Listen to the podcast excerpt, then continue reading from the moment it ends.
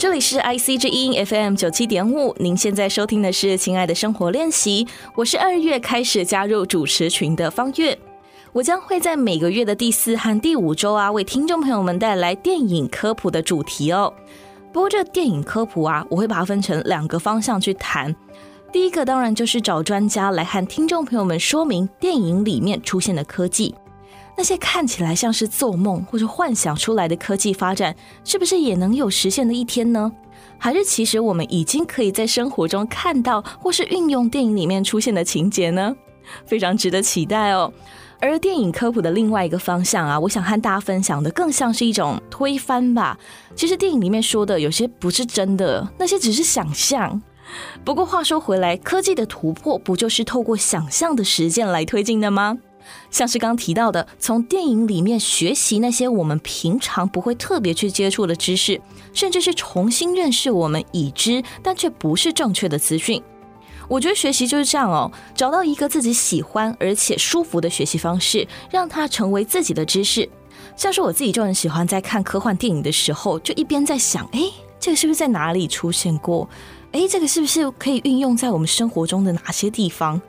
然后事后再透过资料搜集，然后不断消化这些知识，反复练习，直到有一天，当身边的朋友谈起这部电影的时候，我就能够娓娓道来，然后跟他说：“哎，电影里的这个其实不是这样的哦，啊，电影里面说的人类的大脑只使用百分之十是错的哦。”像是这样把知识输入，然后输出，也是一种练习的机会哦。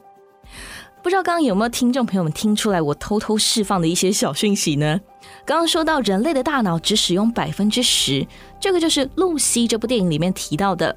那今天我们要谈的也是这个主题。在这一段的节目呢，我会先和听众朋友们说明这部电影大概在谈些什么，让没有看过这部电影的朋友啊，可以先稍微了解一下。那有看过的，哎，那也没关系，我们来复习一下。好，《露西》这部电影呢，是由知名大导演卢贝松所执导的哦。其实卢贝松导演他并没有明确的指出说这部电影到底在谈什么，但是你如果仔细的去看，然后一直去挖掘他电影里面到底要谈什么的话，会发现他其实是在探讨人的存在是什么。好，那这部电影呢，主要是由女主角露西啊，她因为一连串的意外还有药物影响，让她可以不断的进行大脑开发。由摩根·费里曼饰演的教授，他在电影里面也有提到哦，世界上大部分的物种啊，它只使用百分之五的大脑，而人类能够使用百分之十，是可以在地球上建立文明的关键哦。那接下来呢，就是随着一连串的事件发生，露西在过程中啊，不断提升大脑的使用率，身体机能还有心理状态不断的进化，开始可以做到一般人做不到的事情，像是她可以轻易改变自己的外形哇，我觉得这个真的我超羡慕的。好，然后非常非常快速的阅读，还有吸收知识，还有大脑自动翻译啊，自由控制物体、电波、讯号，甚至是控制人体。到最后，露西在将大脑开发到百分之百之后，看到了人类的起源，而他自己也消失了。但说他是消失吗？嗯，倒也不是，他其实是已经变得无所不在了。怎么说呢？从他透过不断的进化，控制自己的大脑，然后各个细胞，甚至到最后，他可以控制比细胞更小的分子，所以他才可以做到刚刚我说的改变外形、控制万物。然后他的肉体就已经可以变得无所不在了，就是变得我们肉眼无法去看到的。那这一切如果要深入探讨的话，就会去谈到人类存在的意义去了。但听众朋友们不觉得刚刚这样说下来啊，其实最有趣的点是人脑只使用百分之十这件事情吗？哎。我们只使用百分之十，哎，如果我们也能开发到百分之三十或者百分之五十，就已经足够我们做到电影里面讲的一些超能力了，哎。但是要怎么做呢？人类的大脑是真的可以再继续开发的吗？好，那稍后呢，我们就会请到国立清华大学人工智慧研发中心的杨奋贝教授来为我们解释哦。节目先进行到这边，先休息一下，稍后回来跟大家一起来看大脑开发。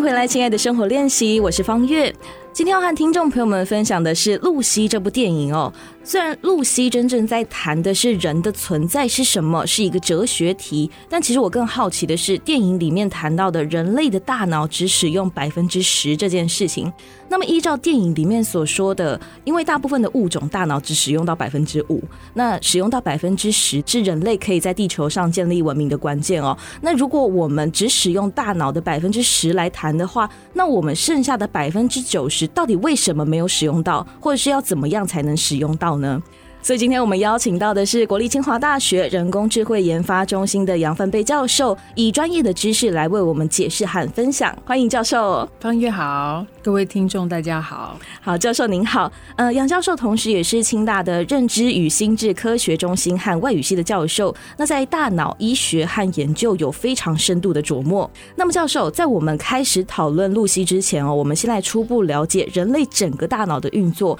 我们再来更深入的谈要怎么开发。和使用它，所以请您先跟我们分享整个大脑的构造，然后还有各个区域它是负责做什么的。那如果今天大脑中的呃任何一个区域损伤或是退化，对身体的各项机能可能会造成哪些影响呢？好，那我想介绍大脑呢，我从两种方式来跟大家介绍。第一种呢，就是以我们细胞的形态来分类。如果是以细胞来分呢，我们的大脑主要是两种细胞所构成，一种叫做神经元细胞，第二种叫做神经胶质细胞。那神经元细胞呢，它主要的功能就是负责传导我们思考，还有我们各种想做的各种活动。所以，我们大部分的思考活动，也就是你在电影里面看到的露西啊、杀人啊，好各种方式，都是神经元在主导。那神经胶原细胞的功用是什么呢？它主要工作是保护。滋养，那甚至假如呢，他看到你的神经元细胞死掉了，他会把它吃掉。哦，对，所以他有时候会帮你做清理，所以这个就会有关呢。后面为什么大家有这个百分之十的这个迷失？那第二种层面呢，跟大家介绍大脑，我们从大脑它每个位置的分工，然后大致可以分成哪些脑叶来讲。我们大脑呢，如果你把你外面的这个脑壳、你这个骨头拿掉之后，是你会看到这个脑的最外层，在显微镜下面是一些灰灰的细胞，这个叫做灰质。那灰质呢，就是我们人的大脑大部分神经元细胞。哈，我们刚刚前面讲这种脑细胞在的位置。那在这个灰质底下呢，里面是很多在显微镜下面是白白的粉红色的东西，这个叫白质。哦，那白质里面呢，其实它含的主要是一些神经。纤维，那神经纤维主要功能是什么呢？它是帮助把你的这个讯息的传导变成一个管线，嗯，然后让你的神经元细胞在沟通的时候，透过这个管线传递的比较快。哦，是对，所以呢。白质呢，在过去，在很久以前，大家也是不知道它的功用是什么。可是后来就发现说，哎，他们去找了比较资优的小孩，或者是从小练一些特殊才艺的小孩，比如说学音乐的小孩，就发现说，他负责传导这个神经讯息的这个白质纤维呢，它比人家密集，长得比较好。是对，所以就是说，我们的大脑呢，你可以从细胞它组成来看，也可以从你这个外面跟里面来看。那除了这个之外呢，我们大脑的分类，大家有在想一个事吧？你总不可能，你今天比如说来跟方月聊天，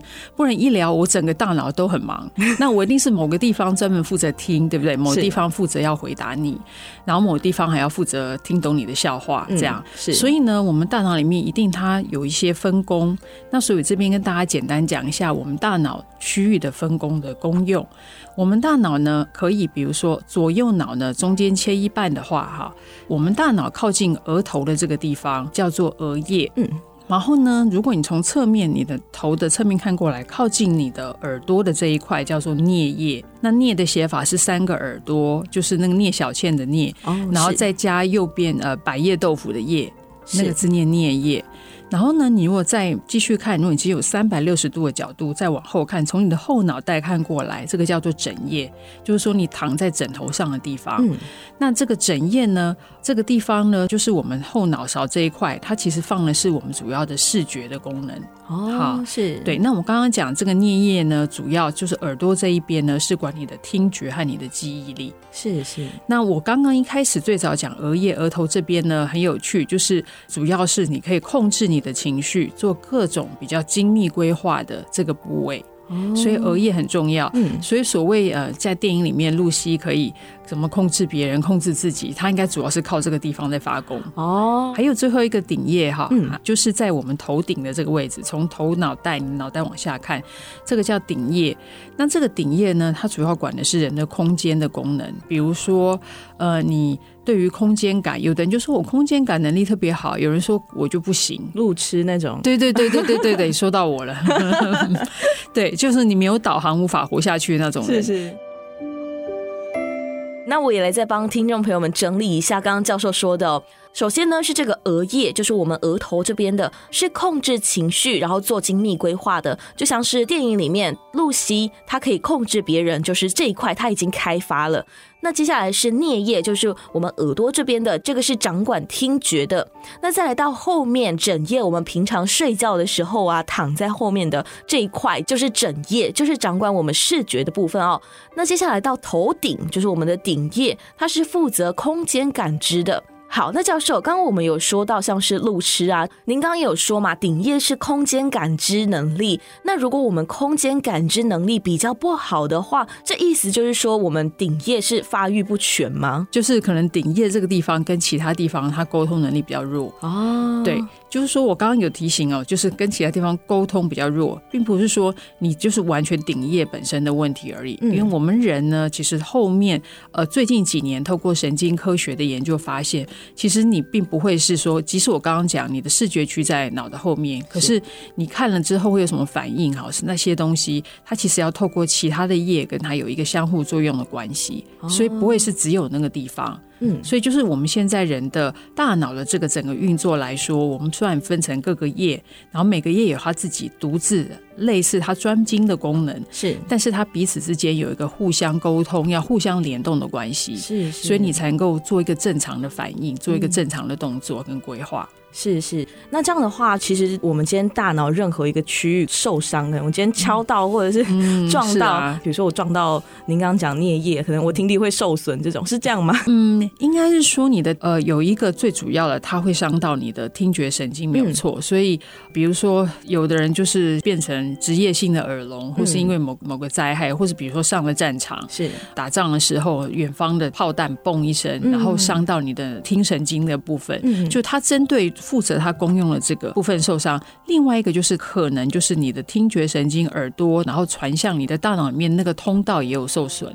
所以就是说今天你会丧失某种功能，它的原因可能有两种，一种是负责处理它的那个功能的位置，第二种是传输它的那个位置，传输它的神经纤维受损也一样有可能会造成听力的受损。哦，所以大脑其实是负责传输的功能。对对对，哦、了解。也就，也就是说，你的听觉一定是从耳朵这边听到，耳朵里面有很多绒毛细胞，它抓了声波，然后等于透过你的大脑传输以后，它还要再把它转换成。哦、所以为什么我们会有听力的助听器？嗯、也就是说，因为小朋友听不到，那你就帮他抓那个之后，你变成运用我们脑波的方式，把那个音频震动的把它转换成我们大脑可以听得懂的语言。哦，原来是这样。所以助听器不是帮助耳朵。多其实帮助大脑，对、哦、对对，是是，所以才说为什么他是要开刀这样子，是是是。如果是儿童的话，你就要把它装进去，让它刺激直接电的就接到你的脑的那个部分。好，那我们现在了解了大脑的重要性，然后还有我们各个区域负责的作业之后，那我们就来谈这个电影好了。呃，由知名大导演卢贝松所执导的《露西》电影中啊，他的电影画面会不定时的出现百分之十、百分之一百，然后这其实就是女主角露西。他的大脑使用量就是随着百分比不断的提升，那露西的身体机能，然后还有心智的能力也会跟着大幅度提升。那电影里这样的设定，其实来自于刚刚教授也有提到，就是我们常见的一个迷思，就是人类只使用了大脑的百分之十。那就想请杨教授来为我们说明，这个人类只使用百分之十的大脑这个推论的由来。嗯，好，其实这是一个很有趣的起源呢、啊。那是因为在一八九零年代的时候呢，在美国有一个非常有名的心理学教授，叫做 James Williams。是，那他因为他那时候他是全世界心理学的权威，嗯，就他在上课的时候，还有他自己有提出来，他认为人的大脑只用百分之十，因为他说我们人呐、啊，你要是好全部都要用的话，实在太耗能量了啦。是，所以他就跟大家说是百分之十，他说是因为为了要储存你的能量。嗯，然后他那时候呢，为了证明这个呢，他也找了他的合作伙伴，那个人的小孩正好是个天才，数学家、语言天才。他也去测那个小朋友，说：“你看啊，他确实好像只用了百分之十的脑力，剩下百分之几十他都在干嘛？做别的事情。”哦，所以他当时候的试验样本也是有点特别，是个天才儿童。是，那当然天才儿童有可能他大脑像我刚刚前面讲，传输比较快，或者是他某些地方的脑细胞比较活跃，他确实不需要用到那么多。应该说，在他的表象上看起来没用到那么多，但是如果用核磁共振去看，不见得是这样。好，我现在先强调这个事情，因为那个时候核磁共振还没有不太普及啊。是，对对对。那所以就一八九零年代他发明这个之后呢，等到一九二零年的时候，就开始有一些呃，我要自我改善呐，有很多那种自助的团体，就说你看呐，那个明教授说只有百分之十，所以我们要为让自己变好，明天会更好，我们要努力，所以就开发了很多自我成长的课程。所以在一九二零年代就大家开始有这个口号，然后到了一九三零年代就越来越进化了。有些小说家就开始写的小说，所以也许卢贝松导演是因为被这些小说启发了，是对。然后呢，到一九三几年那个时候呢，就这个已经有点遍地开花。然后包括卡内基课程有没有要锻炼沟通能力？很多人帮他写的那个前言就说：“你看，你的脑袋只用到百分之十，甚至百分之五而已，你要把你的潜力都开发，所以你要来上课。”所以就是那时候发现说，这个是一个鼓励人家做自我成长的一个非常好的诱因啊。哦，对，所以就造成有这样的以讹传讹的这个问题。是，是那因为最近几年我刚刚有讲，就是有核磁共振了以后呢，嗯、就发现其实你的脑袋呢，不论你是聪明或是智商没那么高，嗯、你在做很多很简单的事情的时候，脑袋几乎全部都在用。所以其实上我们呃有甚至有科学家呢。近代再说，其实早在一九九几年就已经讲了这件事情。嗯，他们其实，在上个世纪就发现，他说，其实你的脑袋一天内就已经有百分之一百，这这是假的，是百分之十是假的。对对对，其实每个人每天几乎差不多就用到百分之一百了。是，对，了解。好，那我们节目先进行到这边，我们先休息一下下，我们待会再回来到我们的亲爱的生活练习。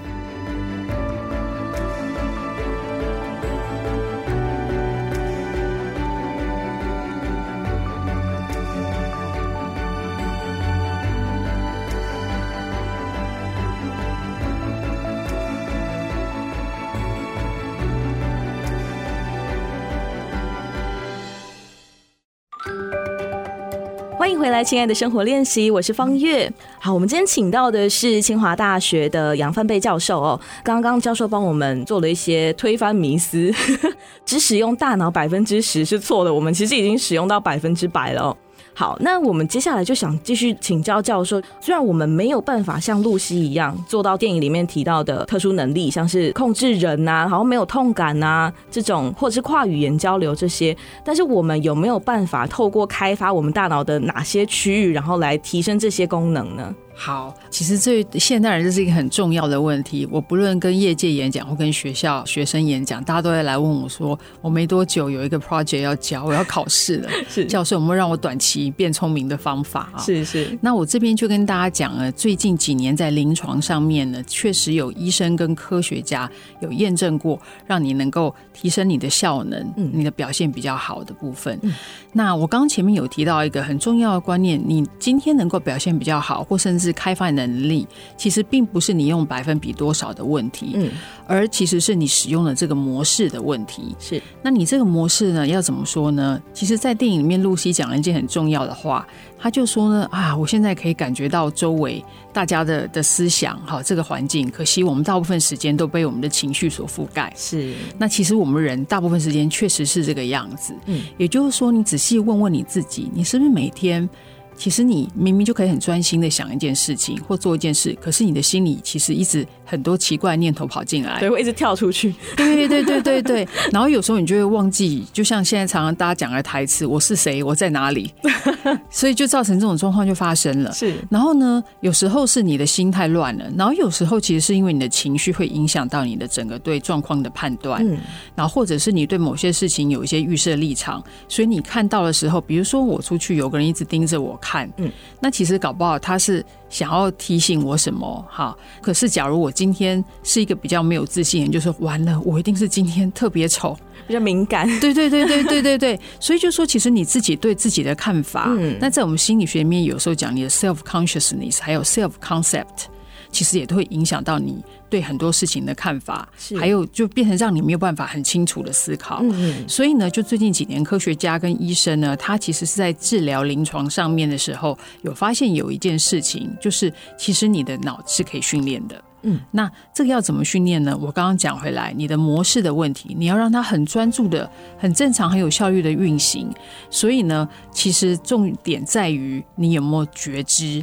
你有没有 aware。就是你现在在做什么事情？嗯，那 awareness 这件事情呢，不论在哲学，在呃心理。好，还有甚至后来的认知科学，还有 computer science，其实大家都是想要验证这个事情。嗯，就发现其实 awareness 它就是让你的思考更有效率，还有就是提升你的潜能跟能力的一个一个大门。嗯，所以发现这个实在很有趣。那为什么科学界为什么突然发现了这件事情？这也是一个很有趣的故事。嗯，起因也是本来哈佛大学的医生他自己跑去西藏旅游，是，然后呢，他去旅游的时候就看到很多喇嘛。嗯，那大家知道。说藏传佛教呢，他们是非常的重视闭关，很重视就是所有的修行人，对，他需要就是好好进入打坐禅定，所以就跟他们学了，就发现说，哎，这个好像可以控制我的意念，嗯、就是我的思考像什么妄念纷飞，觉得说我忽然觉得我好像可以控制自己了，而且还有去观察说，哎，怎么那那么冷的天气里面，然后喇嘛在打坐啊，还可以就不怕冷。他就发现说，哎，就在思考，就说他想要用科学方式来说，那我这是不是可以拿回来用到我的病人身上，嗯，能够帮助他们？就是说，我们先不要往超能力的方向去想，但至少我可以帮忙病人解决现实的问题。然后这个医生呢，我记得他的姓叫卡帕金，然后他就回来美国之后，他就开始推广，开了一个叫做正念减压。禅坐的课程叫做 Mindfulness Stress Reduction，嗯，然后他甚至开了一系列的课程，开始大量的训练医生。临床研究人员，还有甚至很多博士，嗯，所以因为他这个呢，就发现说，哎，这用到病人身上非常好用哦。发现如果是有长期慢性疼痛的病人，嗯，然后还有癌症的病人，因为他实在很痛很痛，要打吗啡，可是就发现说，我训练你，就是训练你的意念，让你呢能够用你的意念，用你的意志力，让你的这个整个心思不要一直在我好痛苦，我好痛苦。啊。对，它等于就可以让你 shifting the focus，嗯，然后并且让你能够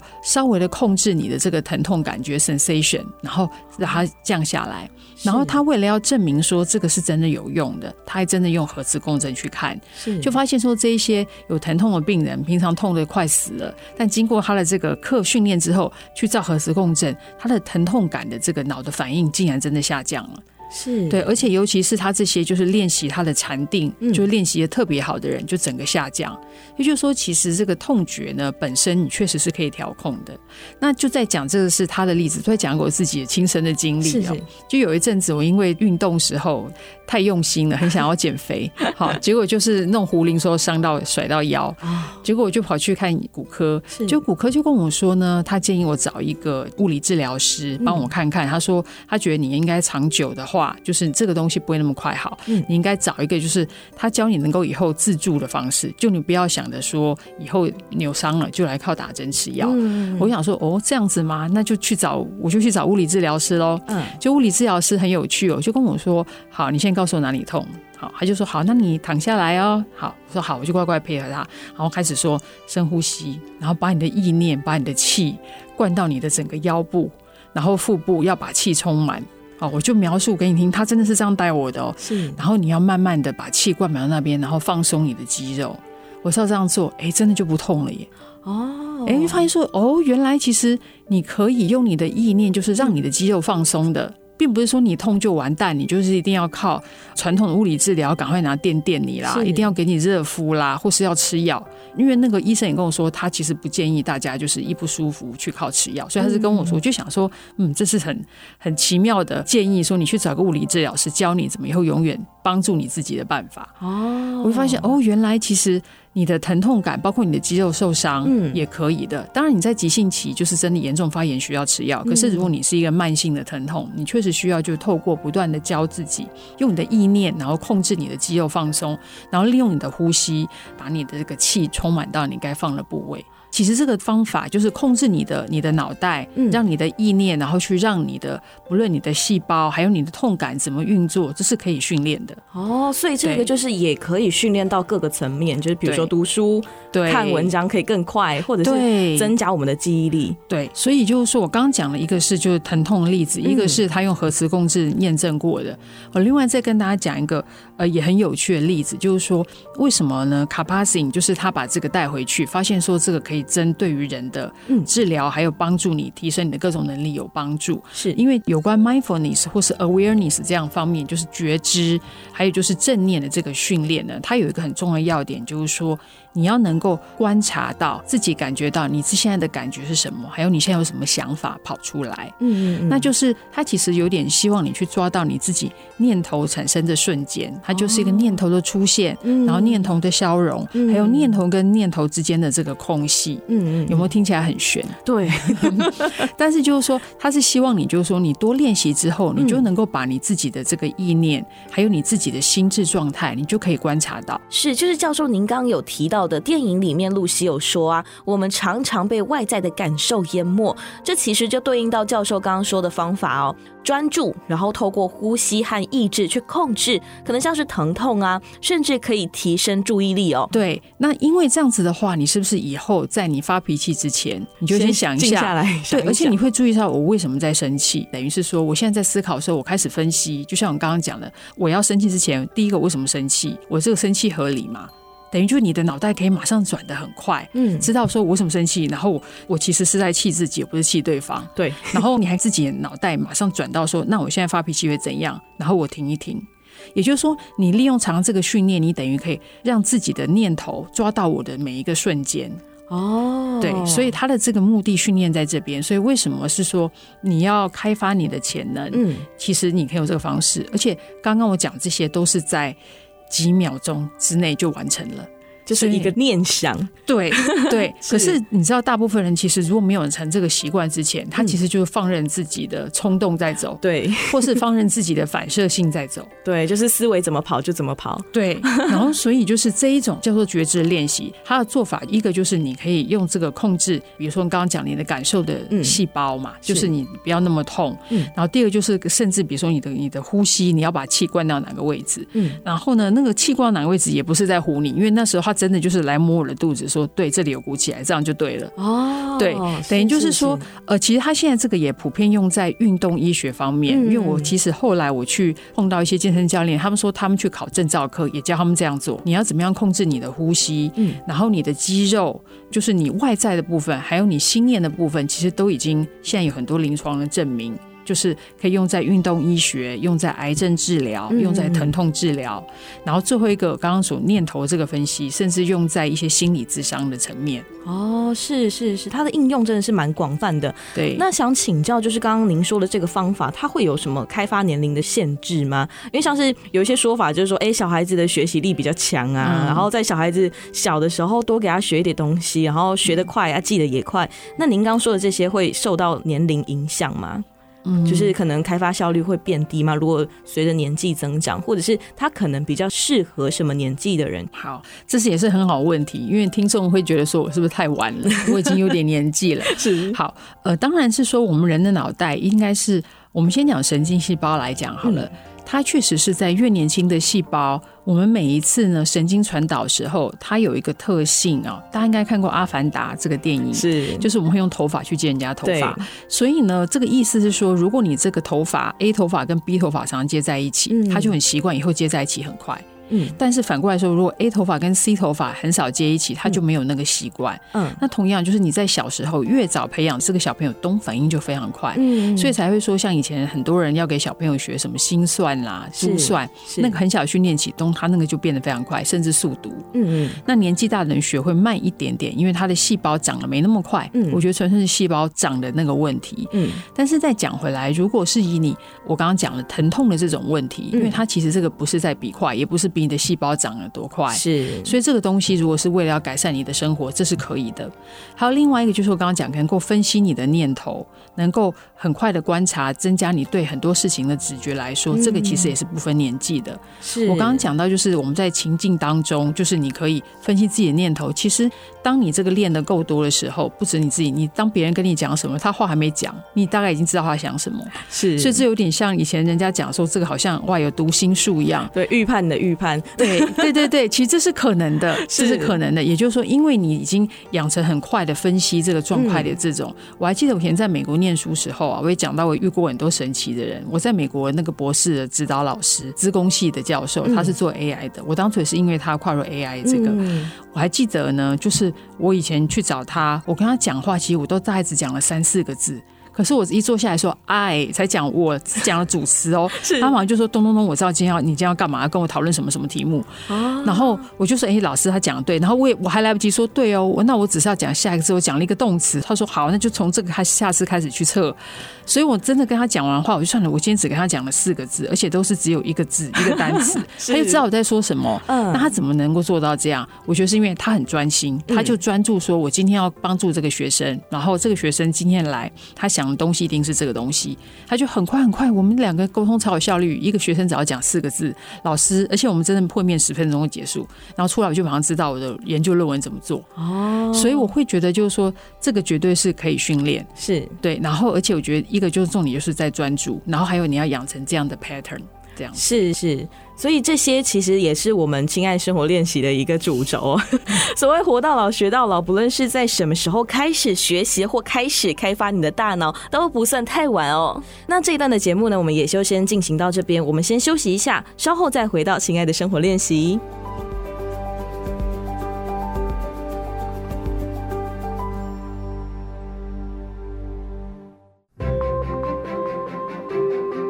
欢迎回来，亲爱的生活练习，我是方月。今天为各位朋友们请到的是国立清华大学人工智慧研发中心的杨范贝教授。教授好，方月好，还有各位听众大家好。是教授，我们在上一段的节目提到了露西随着大脑开发而不断拥有新的超能力，那我们也可以通过一些方式来去开发我们自己的超能力。那能不能也请教授跟我们分享哦？在您的专业领域中，我看到一个非常有趣的是这个功能性磁振造影。我对这个感兴趣的原因是我之前在搜寻跟大脑相关的资料的时候，有看到一篇 BBC 的文章，它是说利用这个功能性磁振造影机器来扫描，让大脑重塑。那能不能请您跟我们分享，这到底是什么？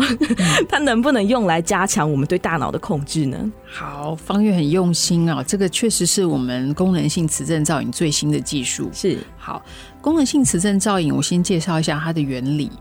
主要呢，就是我们人在思考的时候会用掉很多的氧气。嗯，那我们的大脑细胞在吃掉氧气的时候呢，呃，缺氧的状态跟氧气充足的状态呢，它的磁性是不一样的。嗯，所以呢，功能性磁振造影就是利用这个磁性的消长去抓它中间那个差异。哦，对，所以才会马上有讯号知道在哪个位置。嗯，所以你是不是可以猜得到说，假设我今天呃在跟你讲话，那我负责语言那个区域，我一定吃掉非常多的氧气，所以那个地方是不是我的氧气的变化非常的剧烈？是。那因为它很剧烈，它的讯号就特别的强。是。对，所以功能性磁振造影其实就是利用血液中的氧气的浓度去抓到的讯号。那我补充一下，就有关怎么用功能性造影的现在比较新的技术来帮助人。就是说，利用它能够提升人的这个功能。现在在美国呢，有一种新的技术叫做 Real Time fMRI。嗯，那所谓 Real Time fMRI 呢，它主要是及时的做两件事情。嗯，第一个就是说，它在扫描核磁共振的时候，因为我刚刚讲你的血氧浓度会造成讯号有变化，是。它第一步，它的第一个 Real Time 是把它的这个讯号抓出来，是。当场用 Machine Learning 分析，嗯，把它的这个特征抓出来。然后呢，